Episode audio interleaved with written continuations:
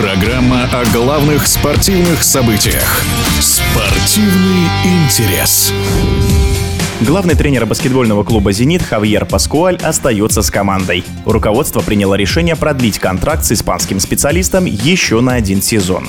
Заключение нового контракта с нынешним тренером стало логичным, считает мастер спорта СССР, заслуженный тренер России Сергей Елевич.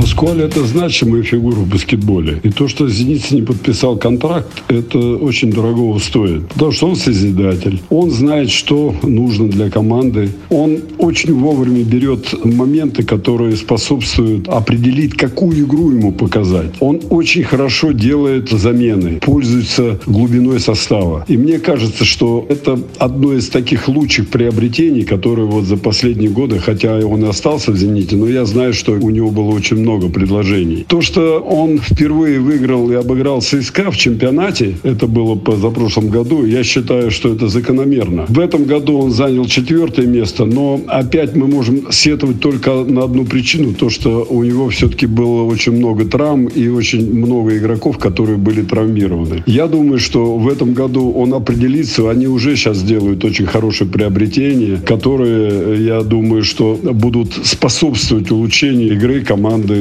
«Зенита». Поэтому я думаю, что это очень хорошее и значимое событие для «Зенита». И мы можем однозначно сказать то, что, по крайней мере, есть чему поучиться у этого наставника. Удачи ему в этом сезоне. В эфире спортивного радиодвижения был мастер спорта СССР, заслуженный тренер России Сергей Елевич. Спортивный интерес.